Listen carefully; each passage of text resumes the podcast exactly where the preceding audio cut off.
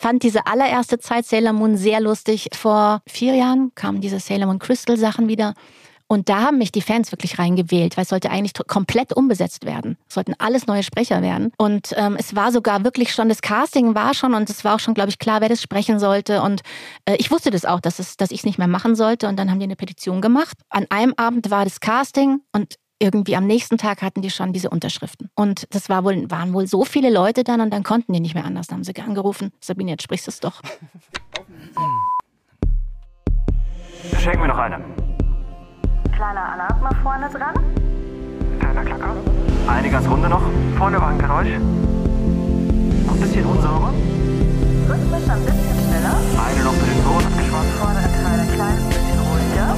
Klickenschutz. Hart, hart, hart, viel. Hart 4, der Synchronsprecher-Podcast mit Bene Gutjahr und Jacqueline Bell. Bitte Hartvieren, aber weichrein. Danke. Kleines Wunder, dass wir heute hier sind. Ich habe äh, Jackie abgeholt und ich stand auf der Straße, weil ich habe sie nicht gesehen. Huh, hier und dann kam da so ein Auto um die Ecke. Das war echt knapp. Also fast hätte ich den Podcast alleine weitergeführt. Wäre schade. Ja, da ist, äh, ist wieder so eine klassische Shaki-Schafaktion. Upsi. Wahnsinn. Einfach nicht geschaut. Hier, hier bin ich. Übrigens, mir passiert letztens ohne Maske in der U-Bahn drei Stationen gefahren. Und dann erst gemerkt. Ich, es hat auch keiner was gesagt, ja. Also ich meine, jetzt haben wir ja schon seit einem Jahr ungefähr die Maskenpflicht, ja. Aber ich schaffe es immer noch, äh, drei U-Bahn-Stationen ohne zu fahren. Und ich war erstaunt, dass mich keiner darauf angesprochen hat. Unfassbar. Die dachten alle, guck mal die Querdenkerin da. Ja. Sehr furchtbar. So, und das muss ich jetzt mal sagen, es ist so schön von euch jede Woche zu lesen. Unter unserem letzten Post, wir hatten ja letzte Woche Dennis Schmidtfoss da und habt ihr geschrieben, ich liebe euren Podcast. Ich bin immer so gespannt, wer die Person hinter der Stimme ist und freue mich auf jede neue Folge. Oder hier der Christian, der schreibt, wieder mal eine Hammer-Podcast-Folge. Ich habe wirklich bisher keinen verpasst, beziehungsweise alle nachgeholt, sobald ich erfahren habe, dass es euch gibt und freue mich schon sehr auf Sabine Bohlmann. Ich bin ein großer Fan von ihr und sie bleibt für mich die beste Sailor Moon-Sprecherin. Uh, Sabine Bohlmann gleich hier. Und vorher haben wir noch. Was für eine Scheiße! Der Take der Woche. Ich habe euch doch in der letzten Woche davon erzählt, dass ich Teskatli Pockers Tech Paddle-Klinge sagen musste. Furchtbar. Und ich dachte schon, Furchtbar. uh, okay, das wird hart, aber es ist noch viel besser geworden. Dieses Hörspiel hat sich wirklich zu, also wirklich Hammer. Ich glaube, es ist echt gut geworden, aber ich habe echt geschwitzt im Studio. Ich musste wirklich ganze Sätze auf Nuate sprechen. Ja, also das ist eine, ich habe hier ist gerade vor mir, Uto-aztekische Sprache. Und äh, ich habe es mal äh, mitgefilmt, wie es dann am Ende geworden ist. Tochan Inchochitla, Mexico, Tenochtitla, Wikili. Und so weiter, und so weiter, und so weiter, und so weiter, und so weiter. kapiert. Nur Wikileaks hast du mal gesagt. Aber keine Ahnung. Ah, ja, war schön. Auf Hart 4 geht's los. Lasst uns ein Abo da. Macht mit unter 0157 3140 8001. Oder folgt den beiden auf Instagram. Hier ist Sabine Bohlmann. Hallo. Hallo Bene. Ich freue mich. Hallo Jackie. Hallo. Ja. Vielen Dank, Geschenke. Vielen Dank für die Ja. Geschenke. Wir haben Geschenke bekommen. Sehr gern. Du bist der erste Podcast-Gast, der uns Geschenke mitbringt. Ja, also. So mal für die nächsten, ne? Das ist jetzt schon Standard hier. Ja, wir haben äh, ganz tolle Bücher von dir bekommen. Du bist ja auch Buchautorin, da sprechen wir nachher auch noch drüber.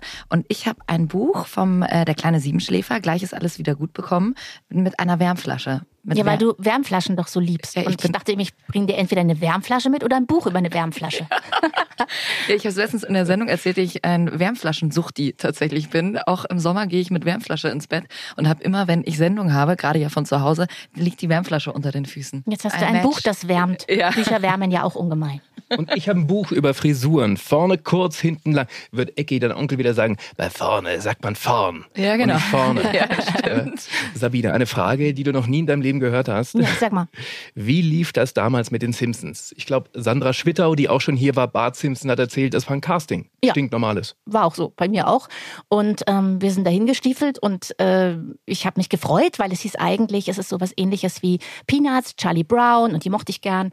Und ähm, kam dahin und dann habe ich diese scheußlichen gelben Gesichter gesehen. Die waren ja früher noch schon noch mal extrem anders gezeichnet als heute. Und ich fand es einfach nur hässlich. Und man war natürlich damals auch ganz anderes Zeichentrick gewohnt irgendwo. Also Zeichentrick war ja Walt Disney und Bambi und Klopfer und eben nicht gelb und zackig und ja, einfach so über, überzeichnet. Und dann bin ich nach Hause gefahren und habe gedacht, so hoffentlich kriege ich das nicht. Das ist so scheußlich. Und dann habe ich einen Anruf bekommen, ja, gute, gute Nachrichten, du hast die Rolle. Und ich so, yay. Und ja, es hat ein bisschen gedauert, aber nach kurzer Zeit fand ich die dann eigentlich auch toll, als ich gemerkt habe, wie intelligent die sind. Und meine Rolle ist mir so ans Herz gewachsen. Und ich freue mich jetzt eigentlich jedes Mal, wenn, wenn wieder Aufnahmen sind für die Simpsons, freue ich mich. Wie war das damals für dich, als du sie dann als erstes gesprochen hast? Hat das lang gedauert, bis diese Figur Lisa Simpson so kreiert war? Oder ist dir das ganz zu leicht gefallen? Das ist mir relativ leicht gefallen. Ich finde auch, dass wir sehr ähnlich klingen, auch die Originalstimme und ich. Und deswegen, ähm, ja, ich habe das auch geliebt, wie die Originalstimme das spricht und habe sehr viel von ihr abgenommen am Anfang. Mittlerweile ist es so, ich weiß eigentlich schon, wenn ich einen Text lese, wie sie es im Original macht. Also, äh, ja, nach so, wie viel haben wir jetzt? 33 Jahre, glaube ich. Wow. Ja. 33. Hm. Sprecht ihr dann manchmal auch auf Schwarz, sodass ihr euch den Take gar nicht mehr anschaut? Ich Nee. weiß eh, wie sie es macht.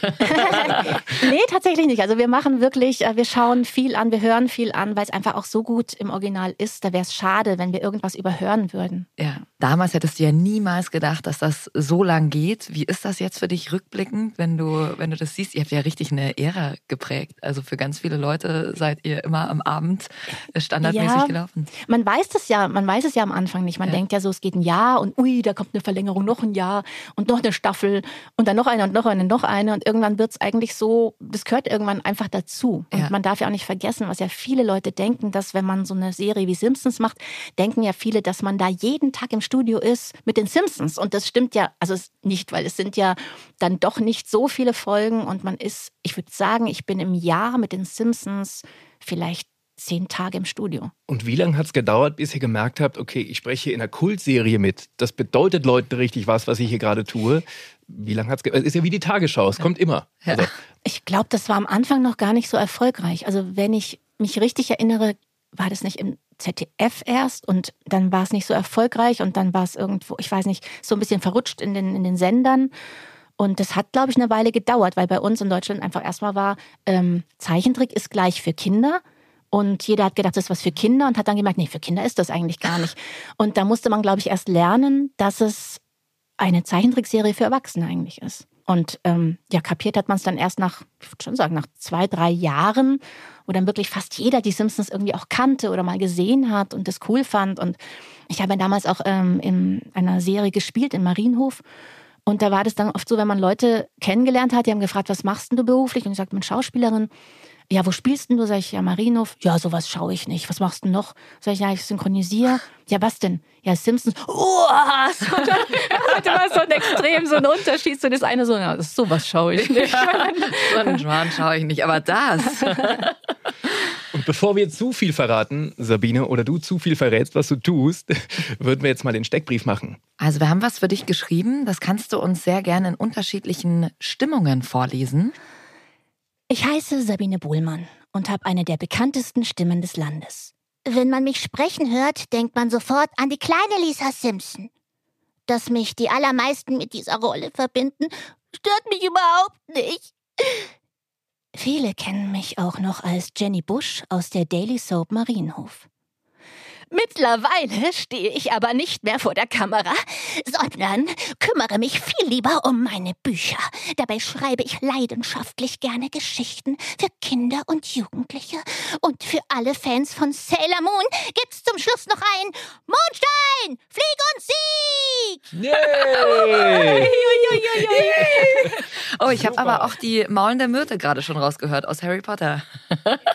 Hast du auch gerade schon so ein bisschen Ja, rein. die war schon ein bisschen dabei. Ich habe es ziemlich gebeutelt. Wir haben auch noch ein paar Hörerfragen von euch bekommen. Die Sonja fragt, weil wir jetzt gerade bei den Simpsons waren, ähm, welche ist denn deine Lieblingsfolge? Das ist wahrscheinlich gar nicht so leicht, die Fragen zu sind ja beantworten. nur so, so zwei, drei. Ähm, also ich mochte natürlich, natürlich mag ich wahnsinnig gern die äh, Lisa-Folgen, weil ich auch Lisa-Fan bin. Und ähm, ich mochte wahnsinnig gern die Folge, in der Michael Jackson dabei ist praktisch, also da ist ja der Typ, der im Irrenhaus sitzt und denkt, er ist Michael Jackson, der im Original auch von Michael Jackson gesprochen wurde. Und Lisa dann ein Ständchen singt. Und da hört man dann auch, dass es Michael Jackson ist. Süß, ich glaube, Sandra Schwittau hat auch genau die Michael Jackson-Folge Ehrlich? genommen. Also die hat euch geprägt irgendwie. ehrlich? Ja, wirklich. Habe ich auch gerade überlegt, ja, oder? Klar, klar. Ich kann noch eine andere sagen, dann könnt ihr das wieder wegschneiden. Nein, nein, nein, nicht. nein, nein, nein, wir nein, nein. schneiden hier gar nichts. Gar nichts. Hören wir rein in äh, die Simpsons. Akne? Aber sie ist erst acht. Irgendwie werde ich ein Teenager mit Krechtsstimme. Was rede ich da? Das ist nicht fair. Ich bin nicht bereit für meine Problemjahre. Das ist meine glückliche Kindheit. Verflucht nochmal. Ui. Da gehst Ja. du aber danach auch immer äh, mit einer kratzigen Stimme wahrscheinlich raus. Oder ist das, äh, macht das deiner Stimme nichts? Also, äh, wenn die Stimme schon ein bisschen angeschlagen ist, dann ist es auch schlimm. Und ansonsten geht's eigentlich, ich bin es schon gewohnt. Also mir fällt es viel leichter, die Stimme höher zu machen als tiefer. Also wenn ich so mal so solcher spreche irgendwie, dann, dann strengt mich das wahnsinnig an. Aber alles, was höher geht, geht eigentlich. Gab es denn in dieser ganzen Zeit, in diesen 33 Jahren, haben wir gesagt, auch mal Momente, wo du gedacht hast, um Gottes Willen, das schaffe ich jetzt nicht. Das kriege ich, den, den, den Take von Lisa kriege ich so nicht hin. Also die ist ja schon sehr intelligent und da hakt's dann manchmal. Nein, ich bin schon auch ein bisschen schlau, aber Ja. es gab dann schon so Texte, wo ich gedacht habe, so, ui, da müsste ich jetzt erstmal recherchieren, was sie da eigentlich alles sagt, um das verstehen zu können und dann auch sprechen zu können. Ähm, zum Glück haben wir einen tollen Regisseur, den Matthias von Stegmann, und der kann mir immer alles erklären. Der erklärt dann manchmal so eine Stunde, um was es da geht. und das ist sehr gut. Wir haben gerade Anke Engelke auch gehört, die die Mutter mittlerweile spricht. Habt ihr die jemals gesehen oder ist die in Köln in dem Studio und Die, also ich hab, Ja. kann sagen, ich, ich habe meine Mutter nie kennengelernt. das ist traurig? Ja, nee, ich habe sie noch nie kennengelernt, tatsächlich. Verrückt. Wie, wie war das so? Weil ihr musstet ja mittlerweile nachbesetzen, weil eben zwei große Hauptrollen leider verstorben sind. Äh, nimmt man dann einfach so auf in die Familie? Hilft ja nichts. Oder, oder sind so die Ehrlich alten Simpsons so dieses, dieses richtige Gefühl? Schon. Also ja, natürlich ist immer alles, was früher war, irgendwie besser. äh, letztendlich ist es ja so, dass man das manchmal gar nicht so merkt, wenn man im Studio ist, weil man ja schon seit Jahren alleine im Studio ist. Und ähm, da hat man sich eh schon nicht mehr so oft gesehen. Aber natürlich, der Norbert Castell, der fehlt natürlich schon. Ähm, und aber ich finde, dass auch, auch Anke Engelke macht das einfach super gut, finde ich, also wie sie die March spricht. Und man, es muss ja einfach weitergehen. Und deswegen, ich finde, wenn man es so lösen kann, dass es wirklich zwei hervorragende Sprecher ähm, jetzt machen, ist es einfach gut. Habt ihr früher auch viel privat gemacht? Ähm, es gab früher schon ähm, einige auch so Essen dann, wo wir alle zu, also mit der, da war die Elisabeth Volkmann auch immer dabei und ähm, die hat dann immer angefangen zu singen im Restaurant ganz laut.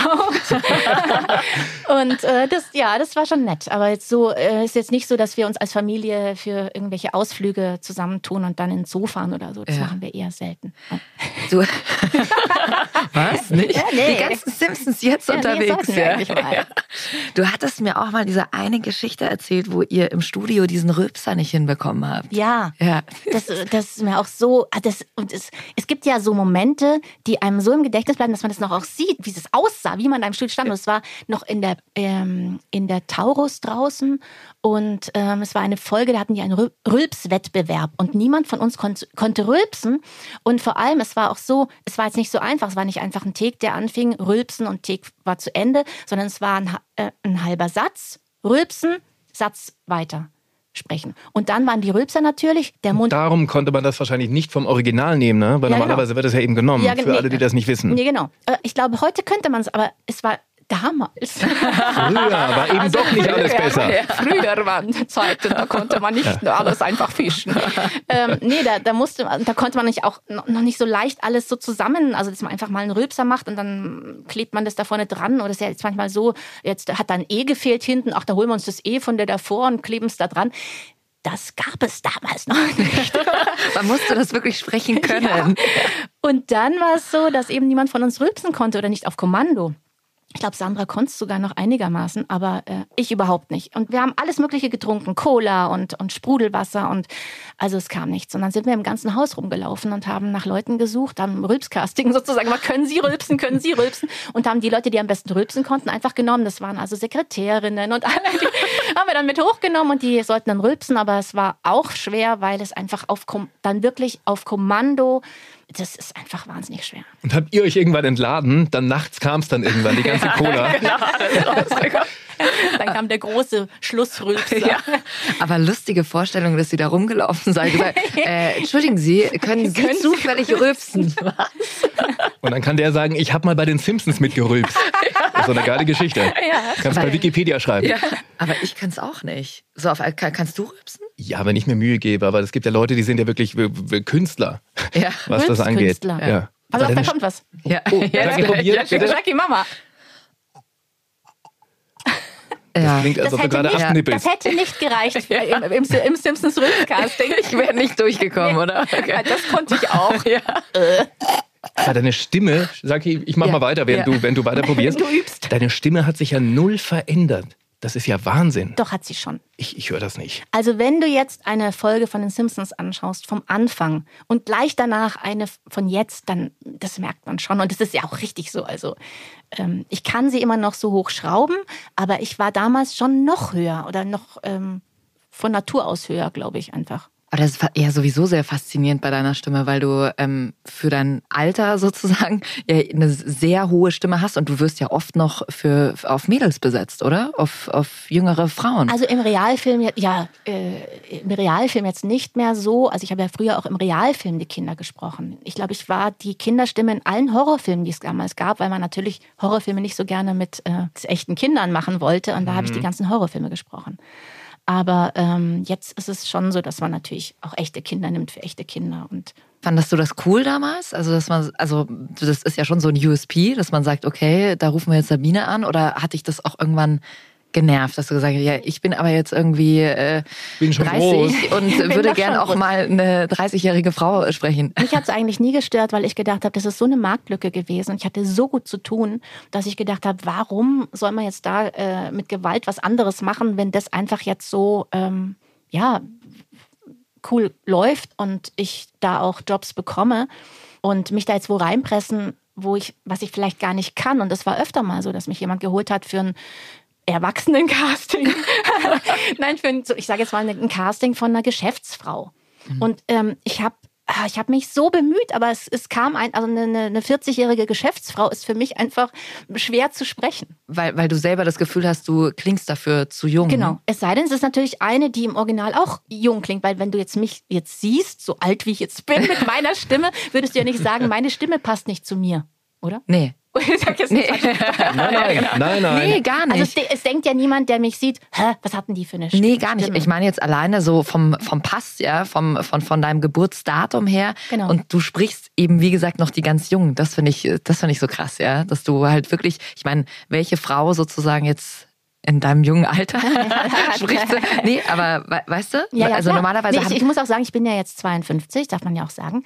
Und ähm, ich habe in meinem ganzen Leben noch nie eine 52-Jährige gesprochen. Das meine also ich. So. Und mit 51 habe ich noch nie eine 51-Jährige gesprochen. Also mein Alter Ja. kriege ich bisher noch nicht.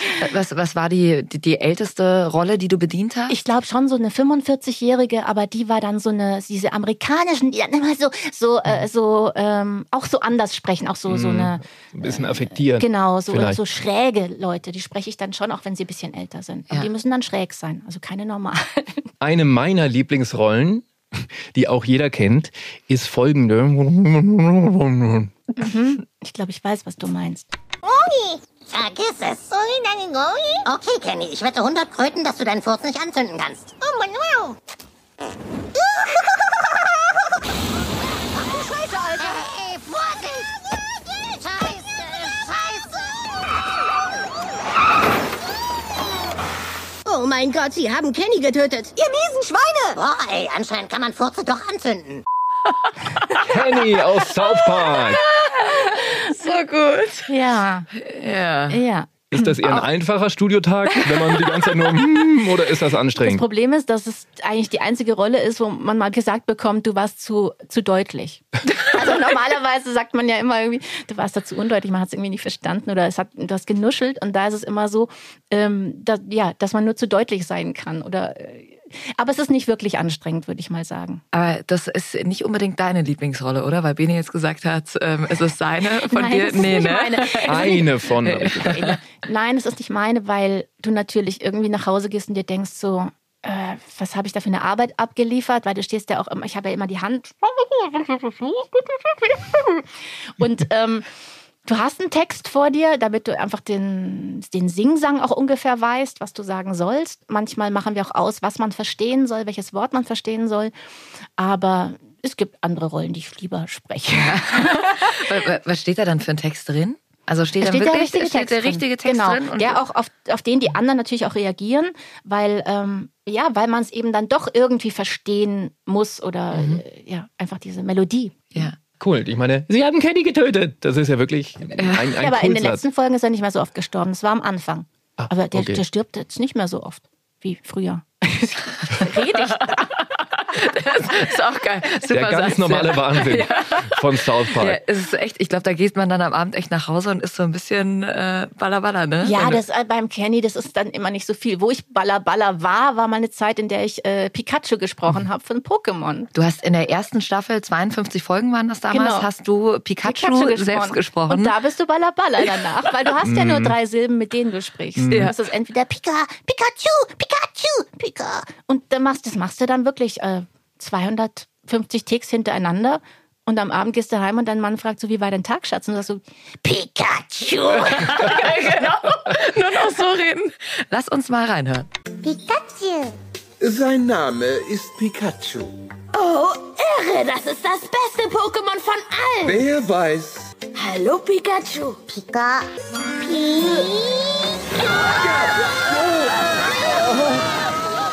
Lustig. Jetzt haben wir uns gerade angeschaut und ich hatte es mir gestern noch gedacht, als ich den Ton rausgeschnitten habe, dass die ersten zwei klingen nicht nach dir, aber dann Genau. der letzte Pikachu war von dir. Ja, und das war deshalb, weil, also ich habe ja in, den, in diesen ersten, was hast du gesagt, 52 Folgen, glaube ich, habe ich den gesprochen. Genau. Dann hat der ähm, Original, der Zeichner gesagt, er möchte, dass die, der, äh, das Pikachu weltweit nicht synchronisiert wird, sondern von der Originalsprecherin, also bleibt Mhm. praktisch. Dann war das Problem, dass wir Pikachu gesagt haben oder Pikachu und der heißt eigentlich Pikachu oder umgekehrt, ich weiß es nicht mehr genau. Deswegen mussten dann praktisch die Dinge zum oder ich weiß gar nicht mehr, irgendwas musste neu gemacht werden und deswegen haben sie dann so eine Mischung gemacht zwischen meinen und den alten oder haben immer geschaut, was sie von mir noch nehmen können und deswegen bin ich es manchmal und manchmal nicht. Lustig. Und genau, die ersten zwei bin ich nicht und dieses, dieses hintere, dieses geschriebene, das bin ich. Ja, und ich habe es mir gestern, ich hatte, das ist ja glaube ich die erste Folge, in der Pikachu äh, auftaucht, und da dachte ich mir noch, hä, das ist doch, das ist doch am Anfang nicht Sabine, und dann habe ich dich aber doch irgendwie Die ist rausgehört. ausgetauscht ja. worden dann. toll, ganz toll. Ja. Ich habe mir was angehört, was ich gar nicht war, aber Ja. es war gut. Aber es war super, die ersten zwei waren super. Auch nicht von Sabine, ist folgender Ton. Nein, nein. nein, nein. Kann man ja auch manchmal ganz offen und ehrlich sagen, war das nach diesen 52 Folgen, hast du dann gedacht, puh, okay, das muss ich nicht mehr sprechen. Ja. Ja. Ja, schon. Es ist echt keine befriedigende Arbeit. Es ist nicht so, dass du nach Hause gehst und sagst, ja, ich habe was Tolles gemacht. Das kann man schon mal machen. Also was ist ja auch immer dabei, wo du nach Hause gehst und denkst, das war jetzt nicht Mhm. so was Tolles. Aber äh, natürlich war das berühmt und alles, aber ähm, es war nicht so befriedigend zu sprechen. Manchmal sitzt eben Matthias von Stegmann, der Regisseur eben von den Simpsons, auch von Family Guy hinten drin und sagt danach wieder, es ist schon wieder unglaublich, dass wir dafür jetzt wieder Geld bekommen haben. Oder andere sitzen irgendwie im Büro und wir machen einmal "Uah!" und dann so, ja, danke, nächster. Was machst du eigentlich verrückt. beruflich?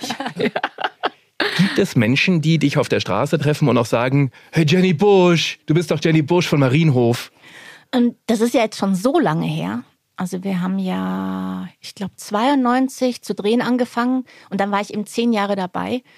Und ich glaube, dass es, es gibt jetzt schon Menschen, die schauen mich an und die sagen dann so Sachen wie, hey, kennen wir uns nicht äh, aus dem Turnverein Gröbenzell?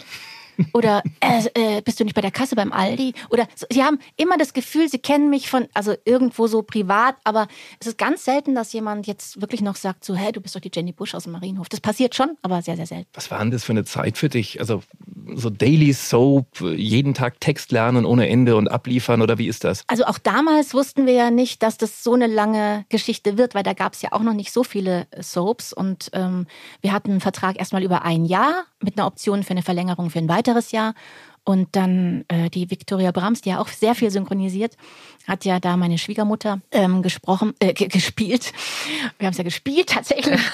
Und ähm, und da haben wir schon beide gesagt, so, wow, super, zwei Jahre. Und dann wurde es auch, da war es genau das Gleiche. Es geht weiter, es geht weiter, es geht weiter. Und ähm, das war dann auch cool. Natürlich stellt man sich als junger Schauspieler erstmal vor, man äh, macht Kinofilme und geht nach Hollywood. Aber irgendwann stellt man auch fest, es ist auch cool, eigentlich spielen zu dürfen. Und im, in so einer Daily Soap darfst du alles spielen, da darfst du alles ausprobieren, weil du alles erlebst. Also mehr als du normal bei einem Dreh spielen darfst und ausprobieren darfst. War das damals so, weil du es jetzt gerade angesprochen hast, ähm, dass die Schauspieler, die dann irgendwie Soaps gemacht haben, in so eine in so eine Ecke gedrängt wurden? So, weißt du, dass das irgendwie, ah, das musst du dir gut überlegen, ob du das machst, äh, weil dann geht deine Ja. Karriere in die Richtung.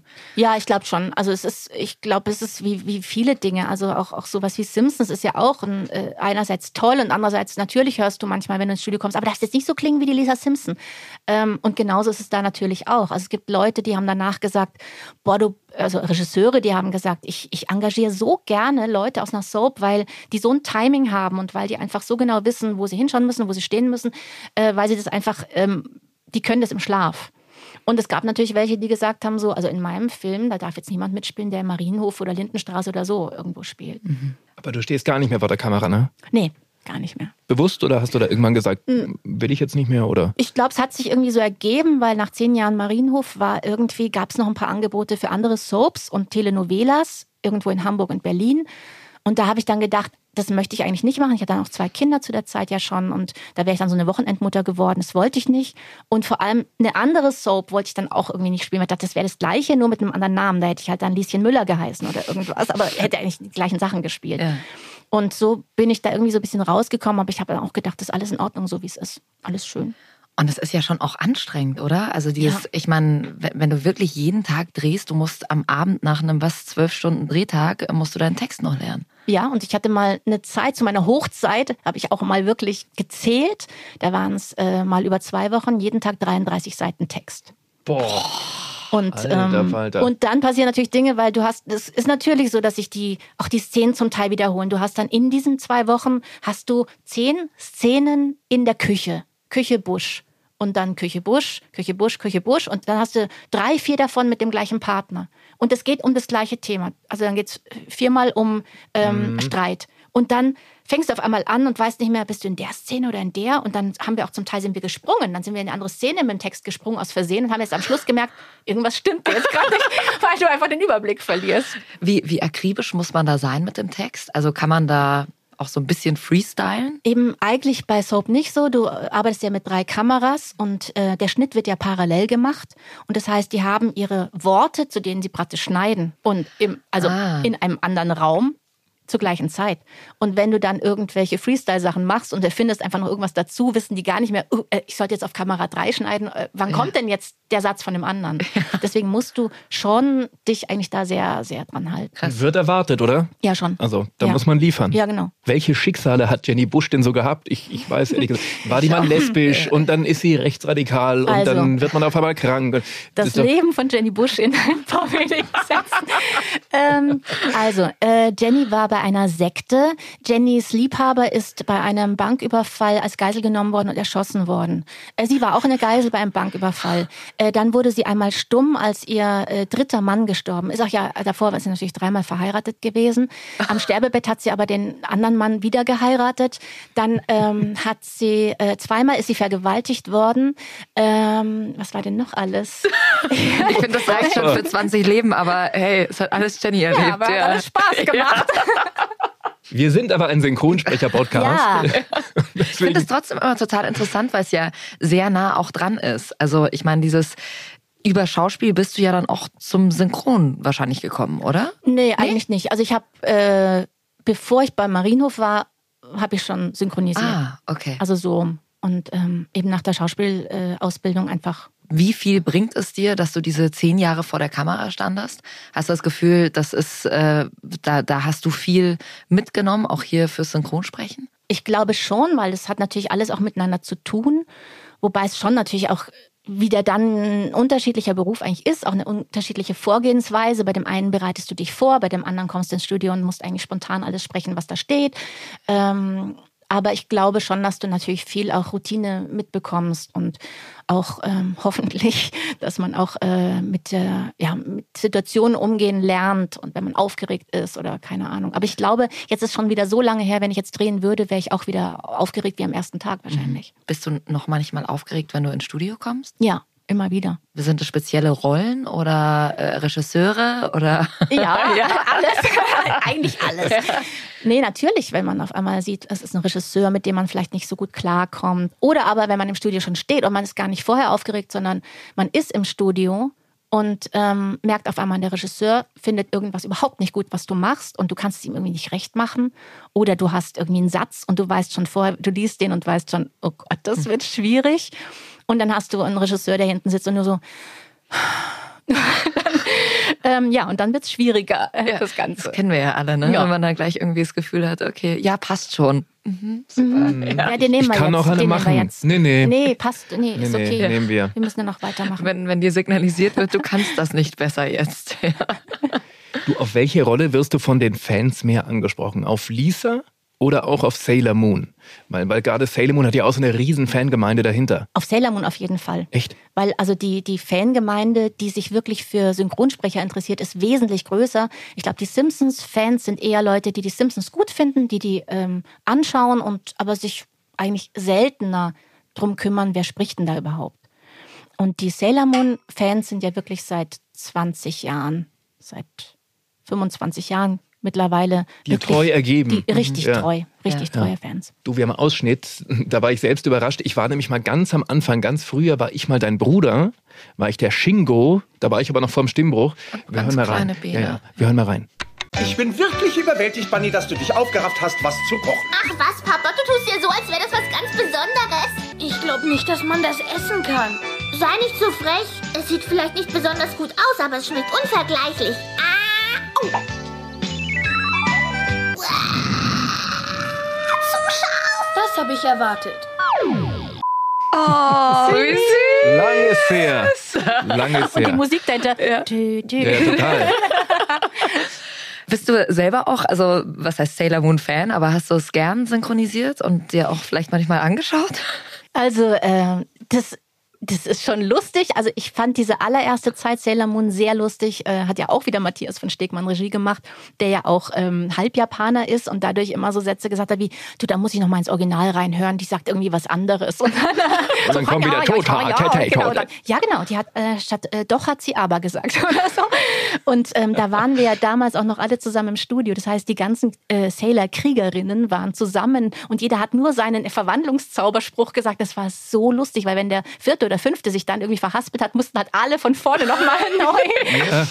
Und, äh, Da war der Druck waren- schon da, gell? Genau, und das war eine ganz, ganz schöne Zeit. Deswegen habe ich das schon äh, sehr gern gemacht. Und ähm, ja, auch dass das natürlich das was ganz anderes ist, wenn du so eine Fangemeinde hast, Ja. die, ähm, die auch einmal pro Jahr einen einladen zu irgendwelchen Conventions und dann in Sailor Moon Kostümen, die selbst gemacht sind, da auch äh, kommen. Und das ist, deswegen ist es schon was Besonderes. Wie ist das für dich auf solchen Conventions? Dennis hat in der letzten Folge zum Beispiel erzählt, für ihn war das erstmal ähm, so dieses, okay, jetzt stehen da Leute und die wollen alle Autogramme von dir. Und äh, also er war total überwältigt und hätte nie gedacht, dass die Fangemeinde so groß ist.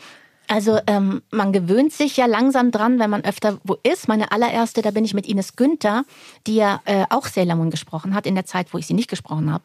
Ähm, und da sind wir zusammen nach Wieg geflogen in ein, in ein Kino und da war die allererste Sailor Moon Convention, auf der wir waren. Und Ines und ich, wir saßen immer nur da. Ich glaube, wir hatten den Mund weit auf und haben immer nur von einem zum anderen geguckt und konnten es gar nicht glauben, weil erwachsene Menschen wirklich in diesen kurzen Röckchen und Sailor Moon und, und, und, und Matrosenkleidchen Mhm. da standen. Ja, und äh, das war für uns schon er- erstmal was ganz Neues. Und mittlerweile ist es einfach so, dass die Leute sind sehr, sehr nett, die alle dort sind. Und ähm, die freuen sich so wahnsinnig, wenn man da ist, wenn man Autogramme gibt oder, oder ein Panel macht. Und ähm, ja, da denke ich mir, wenn man nur damit, dass man eben dahin geht, irgendwie den Leuten so eine Freude machen kann, dann ist Ja. ja eigentlich was ganz, ganz Tolles. Das ist ja auch totaler Kult. Ich war mal in Japan und da war auch, ähm, ich weiß nicht, was das für ein Tag war, aber es waren alle verkleidet. Und es war so, also du hast gesehen, wie sehr die sich mit den Figuren identifizieren und dass es ja wirklich Kunst ist, wie die sich herrichten Total. und so, ja. Also es, ich finde das irre. Wahnsinn. Und ich muss gestehen, ich war mal mit, mit Sabine auf der Comic-Con für einen Tag und ja, ich durfte auch mal ein Autogramm schreiben oder, oder irgendwas einsprechen, aber sie war der Bestseller. Alle, Sailor Moon! Alle waren natürlich völlig verrückt nach Sabine. Zu Recht. Ja, das glaube ich. Warum hat damals Ines Sailor Moon auch gesprochen? Also habt ihr euch die damals geteilt? Ich war 95, war ich ja schwanger mit meinem Sohn und ähm, die nächste Staffel sollte eben auch gleich wieder kommen, nachdem äh, der geboren wurde, der Jakob. Und deswegen habe ich dann äh, gesagt, ich weiß noch gar nicht, wie das alles läuft. Ich möchte halt nicht gleich wieder volle Kanne auch im Studio stehen und ähm, und ja, dann habe ich äh, Ines auch äh, also selber empfohlen, weil ich einfach fand, wir haben eine ähnliche Stimmfarbe und sie würde einfach sehr gut passen, was ja dann auch so war. Und du hast sie dann aber wieder übernommen. Ich habe sie dann wieder übernommen, aber erst vor vier Jahren kamen diese Sailor Moon Crystal Sachen wieder. Und da haben mich die Fans wirklich reingewählt, weil es sollte eigentlich komplett umbesetzt werden. Es sollten alles neue Sprecher werden. Und Und die haben dann so eine Petition oder Genau, wie kann man sich das genau, die haben vorstellen? eine Petition gemacht. Und ähm, es war sogar wirklich schon, das Casting war schon und es war auch schon, glaube ich, klar, wer das sprechen sollte. Und äh, ich wusste das auch, dass, es, dass ich es nicht mehr machen sollte. Und dann haben die eine Petition gemacht. Und das war wohl, waren wohl so viele Leute dann und dann konnten die nicht mehr anders. Dann haben sie angerufen, Sabine, jetzt sprichst du es doch. Krass, wie, wie haben die das damals mitbekommen? Weil oft ist Ich weiß es nicht. ja Ich weiß es nicht. Und das war aber wirklich, ich glaube, an einem Abend war das Casting und irgendwie am nächsten Tag hatten die schon diese Unterschriften. Krass. Tausend Unterschriften oder irgendwas. Was ist das für ein Gefühl für dich? Das war äh, schon, das hat mich schon gerührt, muss ich sagen. Ich glaube auch, das ist in der Geschichte des Synchrons, würde ich mal sagen, äh, fast einzigartig. Oder? ja, also ich kann ja. mich jetzt Ja. nicht erinnern, dass irgendwann mal Fans sowas gemacht hätten oder sowas durchgedrückt haben. Allerdings ist natürlich auch so, dass jetzt alles so geheim gehalten wird, vielleicht auch deshalb, weil sie mich nicht wollten und, und ähm, dass die gar nicht mehr so Wind davon bekommen können. Weißt du, warum die dich damals oder warum sie alles umbesetzen wollten? Gab es dafür eine Begründung? Naja, es waren 20 Jahre dazwischen, zwischen den letzten Folgen und den neuen Folgen. Und ähm, wir waren ja, die ganzen Sprecher von damals sind ja jetzt alle schon 50 oder ja, an die 50. Und vielleicht haben die einfach auch gedacht, wir wollen die wieder junge Stimmen, weil es sind ja eigentlich doch dann die jungen Mädchen, dass es nicht alles dann so alt klingt. Dass wir nicht alles so alt klingen. Na, haben sie dich unterschätzt. ja. Das ist, äh, also ich finde das auch immer wieder, jetzt auch seitdem wir den Podcast machen, ja, wie viele wirklich mit den Stimmen so wahnsinnig viel identifizieren. Mhm. Und ähm, das ist, also mir wird, ist es jetzt nochmal bewusster geworden in den letzten Monaten, dass ähm, also total schön ist, dass euch, also dass es für euch euch auch so eine Nähe gibt und dass ihr, dass es ein wichtiger Teil irgendwie ist. Und deswegen finde ich es auch immer so schade, wenn dann einfach so umbesetzt wird. Ja. Also du hast jemanden eigentlich so, du hast die Stimme so im Kopf und dann wird einfach umbesetzt. Mhm. Also ich finde es auch schön zu sehen, dass die Fans dann doch auch so eine Macht haben. Und wie sehr die Sabine ihr eigener Fan ist, mega Überleitung, überprüfen wir jetzt bei diesem Spiel.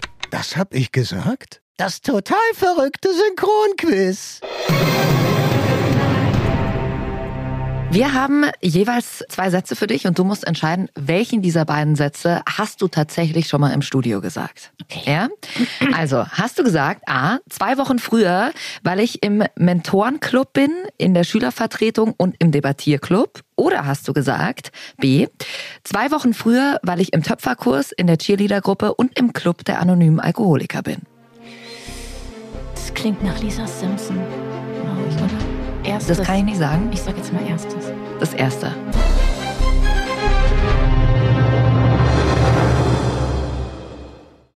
Ich wollte mich nur von dir verabschieden. Ab zum College, was? Ja, zwei Wochen früher, weil ich im Mentorenclub bin und im Debattierclub und in der Schülervertretung. Ja, hab dich den ganzen Sommer nicht gesehen. Ich war beschäftigt. Yes! Aber es war nicht Lisa Simpson. Es war nicht Lisa Nein, Simpson. Ja, genau. Also A ist richtig, aber es ist nicht Lisa Simpson. Es war jedenfalls Manuel Straube, mit dem du dich da gerade unterhalten hast. Überleg nochmal. Ich klang auch anders als Lisa Simpson. Das ist mir schon aufgefallen. Phineas and Ferb. Isabella. Ach komm. Ja? Die hat doch immer nur einen Satz gesagt. Wir haben lange gesucht. Phineas and Super. Ferb, ist es auch so ein, äh, gibt es da auch so einen Hype drumrum? Oder? Also die Kinder lieben Ja. das total. Also das ist, glaube ich, eher der Hype bei den Kindern. Ja. Also wenn ich da meine Lesereisen mache und dann kommt irgendwann, äh, was ich alles spreche und dann sage ich Lisa, äh, äh, ähm, Isabella und da flippen die aus. Die, Ja. äh, die finden das toll. Cool, 1-0. Hast du gesagt, ich würde sterben ohne meinen kleinen Waschlappen? Oder hast du gesagt, ich würde sterben ohne meinen kleinen Wattebausch? das, beides, das ist doch beides doof. Eins von beiden hast du gesagt. Waschlappen oder Wattebausch. Außerdem kann man das zweite gar nicht aussprechen. Deswegen habe ich das bestimmt nicht gesagt. Ich sage jetzt doch trotzdem Wattebausch.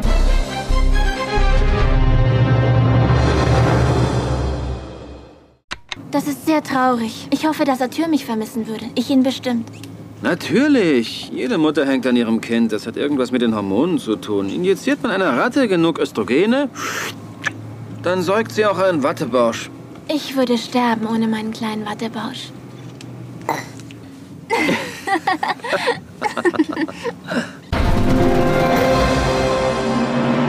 Der Wattebausch konnte. Sehr gut. Erinnerst du dich noch? Äh, Vanessa Paradis, Ja, äh, genau. äh, dieser Hexenfilm wahrscheinlich. Genau, verhexte Hexen, der Hexenclub Ja. von Bayonne. Wie, äh, wie war das damals? Vanessa Paradis ist ja schon. Die habe ich gern Ja, gesprochen. ne. Das fand ich schon toll. Ich mochte die gern. Und dann denkst du natürlich auch so, wow, jetzt hast du so eine tolle Schauspielerin und dann macht sie keine Filme mehr. Danke für nichts. Super, ja. Schon überall angegeben und dann macht sie nichts mehr. War auch schön, dich ohne die ähm, Comic-Charge auch zu hören. Machst du eine Sache lieber als die andere? Also freust du dich, wenn jemand anruft und weil du ja So wahrscheinlich. echte Menschen bin Ja, ich total ja, aufgeregt. So, ja. Wie, bist du Ja. sicher, dass du mich möchtest? Ja, ja. Und es ist sicher ein echter Mensch. Ich glaube, das kann ich gar nicht. Nee, ähm, ich mache eigentlich beides gern. Du wirst schon öfter für Zeichentrick Ja, Geschichten ich mache eigentlich, oder? also so, so gesehen mache ich fast keinen kein Realfilm. krass, krass. In 2-0. Es gab noch nie ein 3-0. Also, Pressure, ja, Pressure mach on. Den Druck, ja. wollte ich gerade sagen. Du könntest die erste sein. Hast du gesagt, es gibt da eine Blume, ich glaube, sie hat dich gezähmt. Oder hast du gesagt, es gibt diesen Nachbarn, ich glaube, der hat dich gezähmt.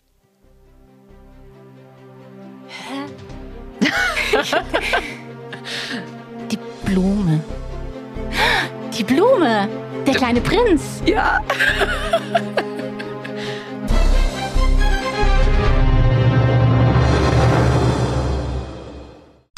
Ich beginne zu verstehen. Es gibt da eine Blume. Ich glaube, sie hat mich gezähmt. Das ist möglich. Man trifft auf der Erde alle möglichen Dinge. Oh, das ist nicht auf der Erde. Auf einem anderen Planeten? Ja? Sehr lustige Situation, gerade weil Sabine sich sicher ist, dass sie es nicht ist. Ich bin mir ganz sicher. Bist du dir 100 Ich bin mir ganz sicher. Ich habe auch noch, vielleicht ist das eine Szene, die es nicht ganz so widerspiegelt, aber ich habe da, ich habe ein bisschen Okay, durchgeguckt und du bist es ganz sicher. Der kleine Prinz. Okay, ich weiß schon, dass ich das gemacht habe. aber 1990 ich hab mich ZDF Okay. damals. Bist du sicher, dass mich da nicht jemand imitiert? Bin ich das sicher? Ey, Sabine, nimm's an, denn du hast 3-0. Ja, nee. Du hast das Spiel gewonnen. Hey, ich bin die Erste. Mega. Krass, gutes Gedächtnis, meine Liebe. jetzt einen Preis? Nein, nur wir bekommen heute Geschenke. ja, mega, der kleine Prinz. Das, war- da war, alt warst du ja noch ein bisschen jünger. Ja, aber gar nicht so. Also ich war, ich weiß, ich war schon äh, bestimmt 25 oder irgendwie Ja. so. Also schon natürlich schon. schon 25. aber jetzt nicht ganz klein. Es war mit ganz tollen Schauspielern, also richtige Bühnenschauspieler. Cornelia Frubbes war die Blume, meine ich. Oder die, ja, ich glaube die Blume. Ja, war cool. cool. Tolles Buch. Wir haben von euch noch eine Hörerfrage bekommen, und zwar von der Marilyn, die gefragt hat, was war denn dein größter Fail im Studio? Also so richtig, du gedacht hast, oh Gott. Ja, äh, äh, wieder eine, eine Serie mit Ines Günther. Sehr, sehr lange her. Wir haben äh, Anne mit den roten Haaren, Anne of Green Gables, gesprochen. Äh, Ines war die Anne und ich war die beste Freundin Diane.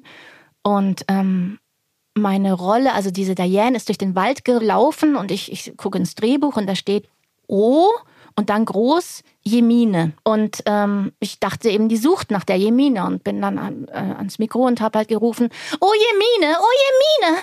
Und ähm, alle lachen halt total los. Und irgendwann kam man dann natürlich raus, dass es Oh Jemini heißen sollte. So, so geil, Sehr was man schön. manchmal liest ne? im Studio und denkst du so, ah ja, okay.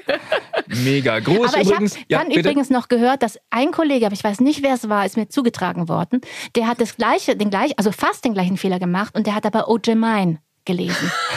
Oh je, Mene. Oh Jemine. Ich muss mal Super. rausfinden, wer es war. Sehr gut.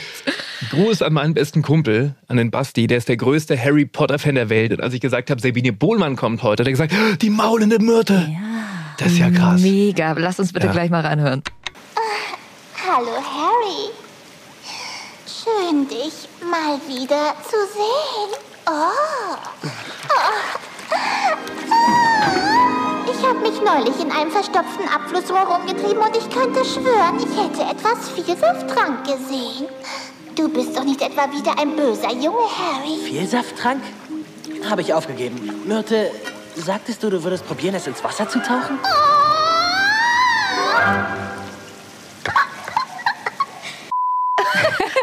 Super. Geile Rolle, oder? Ja, ist super Rolle.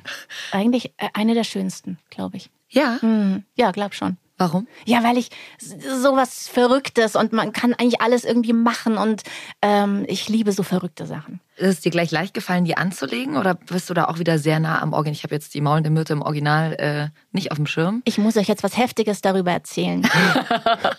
Okay, hau Ähm, raus. Ja. Der Michael Krause hat mich damals angerufen und hat gesagt, ähm, hast du äh, nächste Woche Zeit für das Projekt 7805? Ich weiß nicht mehr genau, ob es das war, aber es war irgendwie so ein, so ein Codename. Ja, wieder so ein Code halt. Ne? Ja, und ich habe gesagt, Ja. äh, ja was, äh, was, was ist, um was geht's denn eigentlich? Und er so, ja, sagt dir maulende Myrte was? so reingeflüstert ins Telefon. Und ich so, ach so, ja, von Harry. Ja, ja, da bist du. Und dann bin ich dahin und habe die Rolle gesprochen und äh, mir hat so viel Spaß gemacht. Und ähm, ich habe die Veronika Neugebauer dann mal getroffen irgendwann und dann hat sie zu mir gesagt, weißt du eigentlich, dass wir beide diese Rolle komplett aufgenommen haben? Und, Nee. ähm, mhm, ah. und ich glaube, sie ist ins Kino gegangen und hat gedacht, sie hört sich auf der ähm, und äh, sie haben tatsächlich zwei aufgenommen und dann das genommen, das sie irgendwie keine Ahnung, dass sie besser fanden oder das näher am Original war oder ich weiß es nicht. Aber ich fand irgendwie hart auch, weil ähm, da gehst du ins Kino und denkst, du schaust das jetzt an und dann hörst du jemand anderen und bist eigentlich, also ich fand es irgendwie schon Total. Hart, dass sie es uns nicht gesagt haben. Ja, dass man Also es hätte ja auch umgekehrt sein können. Es hätte auch Genau, weißt du, dann sitzt da drin und denkst du so, hä, das bin ich überhaupt Mhm. nicht. Und ich meine, da ist man ja auch, ich finde, bei Kindern ist es immer ein bisschen schwierig, denen dann zu sagen, na, das ist jetzt nicht so gut. Aber bei einem erwachsenen Menschen, dem kannst du ja sagen, hey, es hat jemand anders besser gepasst oder die, Ja, ja. Ähm, der Kunde will dann nochmal jemand anderen Ja, oder ich ausprobieren. hätte es fair gefunden, von vornherein vielleicht zu sagen, du pass auf, wir nehmen die Rolle mit zwei Leuten auf und nachher wird entschieden, wer es macht. Ja. Warum nicht? Also ja. so hart ist unsere Branche.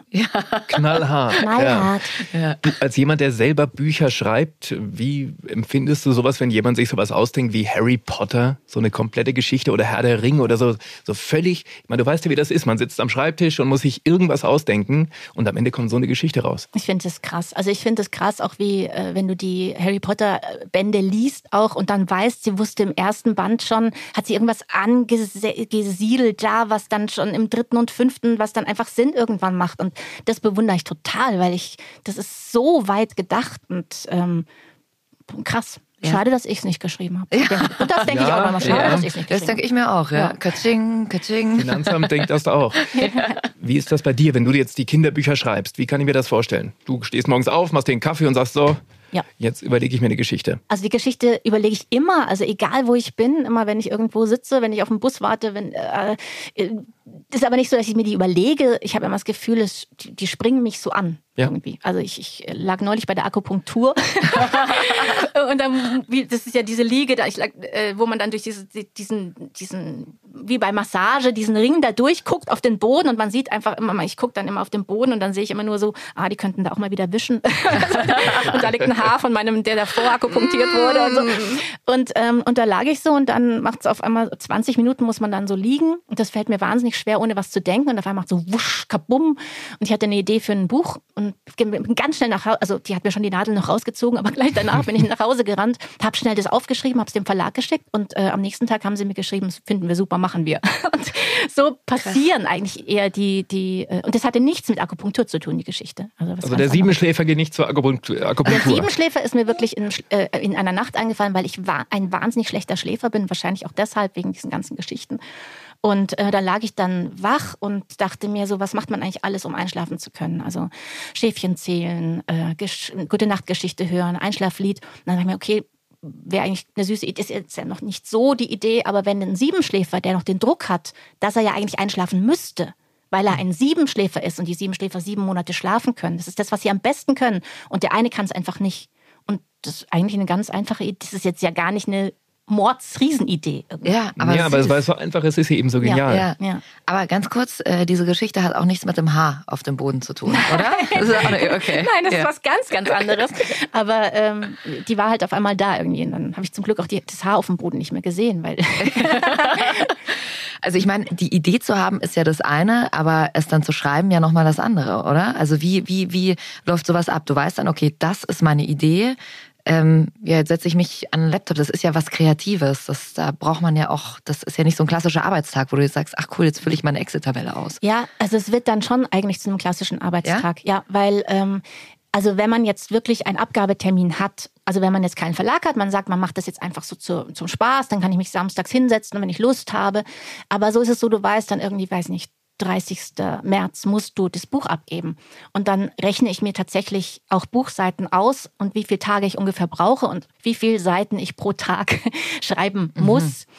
Ähm, und dann mache ich das. Also dann setze ich mich um 9 Uhr dahin und stehe erst wieder auf, wenn ich diese Seitenanzahl geschafft habe. Wann hast du gemerkt, ich will Kinderbücher schreiben? Also wie kam es eigentlich dazu? Also geschrieben habe ich schon immer gern, auch in der Schule schon. Ich habe als Kind ein Theaterstück geschrieben und mit Freundinnen aufgeführt. Und ähm, als meine Kinder geboren wurden, haben die zu Weihnachten von mir immer eine Geschichte bekommen. Immer irgendwas, was sie dann beschäftigt hat. Also meine Tochter, die hat als sie drei war, fand die die Farbe lila so toll und ja, sie heißt ja Paulina und da habe ich ihr das Buch Die Lila Paulina geschenkt und auch dazu äh, Skizzen gemacht und ge äh, gezeichnet. Und mein Sohn hat eine Rittergeschichte bekommen und dann hatte ich irgendwie im Laufe der Zeit auf einmal so einen riesen Stapel an Ideen da liegen. Dachte mir irgendwann, ich möchte jetzt schon mal schauen, ob man die nicht auch ähm, ja in ein echtes Buch bekommt und einem Verlag anbieten kann. Und so ist es langsam dann passiert einfach. Ja, und wir haben es vorhin schon gesagt, 52 Bücher, glaube ich, hast nee, oder? 52 Jahre alt bin ich. aber, aber 50 über, Bücher, 50 Bücher, über 50 Kann man schon mal durcheinander kommen. Ja, ja, das, ja. Wie, wie ein Kind neulich sagte, ja. was, du bist 50 und hast 50 Bücher geschrieben? Dann hast du ja jedes Jahr deines Lebens eins geschrieben. Ja, theoretisch, wenn ich mit null Jahren schon hätte schreiben können, dann ja. ja, dann ja. Super. Und du hast ja auf die Bühne auch gebracht, ne? Dann kam halt Corona so ein genau. bisschen dazwischen. Aber das war immer so ein Traum von dir, dass du auch deine Geschichte mal auf die Bühne bekommst, ne? Das sind natürlich die Sachen dann, da kommt alles dann zusammen, was, was man gern macht und was man eigentlich auch gelernt hat. Und äh, auch wenn ich ins, ins, ins Studio gehe und ein Hörbuch von meinem eigenen Buch, das ich geschrieben habe, mhm. einspreche, dann ist es natürlich schon was ganz Besonderes. Und dieses Theaterstück von Kleinen Siebenschläfer, ich habe drei wunderbare Musiker da mit dabei und das macht einfach riesig Spaß. Also dann auf der Bühne zu stehen und seine eigene Geschichte und da haben wir eben auch Songs, der Tommy Amper hat ja so tolle Songs dazu mhm. geschrieben. Und äh, da. Tommy da Amber, der ganz viele Disney-Songs auch genau. äh, macht. damit und, ihr Bescheid wissen. Genau, und der, äh, das ist einfach ein Traum. Also da, wenn man in die Gesichter guckt, ne? Ja. direkt von den Kindern. Ja. War das für dich wichtig, dieses zweite Standbein noch zu haben? Ich glaube, als ich aus Marienhof äh, raus bin, hatte ich so ein bisschen auch, ich hatte so viel gedreht und so viel mit dieser Soap zu tun, dass ich das Gefühl habe, das Drehen habe ich jetzt erstmal für eine Zeit so ein bisschen abgehakt irgendwie. Und da war ich nicht mehr so, mich hat es nicht mehr so, wie sagt man, wenn man dann so brennt für was. Und ich bin, habe dann nicht mehr da so fürs Drehen gebrannt. Mhm. Und ähm, dann dachte ich mir, es wäre schön, schön, wenn jetzt so was Neues noch irgendwie käme. Aber dass das dann letztendlich so jetzt nach diesen ganzen Jahren, also es dauerte ja jetzt schon eine Weile, ich habe 2003 mein erstes Buch geschrieben und ähm, dass es jetzt so läuft, wie es jetzt läuft, das hätte ich mir natürlich nicht vorstellen können. Ja, wie bist du zum Synchron überhaupt gekommen? Also ich wollte schon immer Schauspielerin werden, schon mit fünf oder sechs Jahren und äh, kannte aber niemanden in meinem ganzen Freundeskreis, in, meinem, in meiner ganzen Familie gab es überhaupt niemanden, der irgendwo was damit zu tun hatte. Und ähm, mein Vater war bei der Versicherung und ähm, hatte einen Kunden, der ein Synchronstudio hat, hatte. Und äh, da durfte ich dann mal meinen ersten Take sprechen. Und es war eigentlich ganz schrecklich. Eigentlich ist es so bei mir gewesen, dass alles, was ich angefangen habe, erstmal total in die Hose ging. Weil äh, mein erster Take war in einem Western. Also stand so ein kleines Mädchen mit der Mutter in der Prärie und der Vater ritt, der Cowboy ritt auf dem Pferd davon. Und ähm, das Mädchen sagte, und so war dann mein erster Satz, wird Daddy recht bald wieder zurückkommen? Und dann, ich habe ja gedacht, ich äh, spreche reinstes Hochdeutsch und habe mich dann umgedreht und da war die Scheibe und es war niemand mehr da, also kein Tonmeister und kein Regisseur, weil die lagen nämlich beide vor Lachen unterm Pult und ich habe irgendwann Wie gemein. nur, ja, das war, es ist Ja. lustig, irgendwie ist es lustig, aber in dem Moment war es über, ich, das ist auch so eine Situation, die ich immer noch vor mir sehe und dann kamen eben diese Hände da wieder hoch und langsam auch so die Köpfe von denen knallrot vor Lachen und der Regisseur sagt, ich weiß auch nicht mal mehr, wer das war, weil ich die natürlich alle noch nicht kannte. Der sagte dann, du kannst du das R, du machst bist du bayerisch, kannst du das bayerische rollende R nicht hier hinten machen, hier im, im Rachen, so ein Rachen-R. Und dann habe ich gesagt, wird Daddy recht bald wieder zurückkommen? Und beide so, okay, danke, super, tschüss. Und ich wusste, als ich rausgegangen bin, die machen das nochmal mit irgendwem. Und dann haben die zu mir gesagt, du, deine Stimme ist eigentlich super, aber das mit dem Bayerisch geht halt gar nicht. Und, ähm, und dann bin ich sofort danach äh, zu einer Phonetiklehrerin und habe das praktisch wirklich mir bayerisch und das äh, abtrainiert im Grunde. Und ähm, zum Glück haben die irgendwie an mich geglaubt und mir immer wieder eine Chance gegeben. Ich glaube, das wäre heute gar nicht mehr so. Ich glaube, heute wärst du sofort, zack, äh, die kannst, äh, äh, die kannst du eigentlich vergessen, die, die spricht bayerisch ähm, und dann würde die nie wieder äh, gebucht werden. Aber Also krass, dass du es dann irgendwann wirklich schauspielerisch, also weißt du, du musst dich ja auf so viele Sachen konzentrieren. Wie war dann dein zweites Mal, als du im Studio warst? Ja, da waren es immer Worte ohne R. ja, nur gelesen, ah, kein R. Ich weiß noch, meine zweite Rolle, da, äh, es war ein Nur Kind. Chinesen gesprochen. Das Da gibt's Kind- kein R. Das, meine zweite Rolle war ein Kind auf einer Schaukel und äh, der Vater hat gesagt, und macht's dir Spaß? Und das Kind hat ja gesagt. Und dann hat der Vater gesagt, soll ich dich höher anschubsen? Und das Kind hat ja gesagt. Und das ging gut. Das war super. Zweimal ja. Ja, Das ja. habe ich super.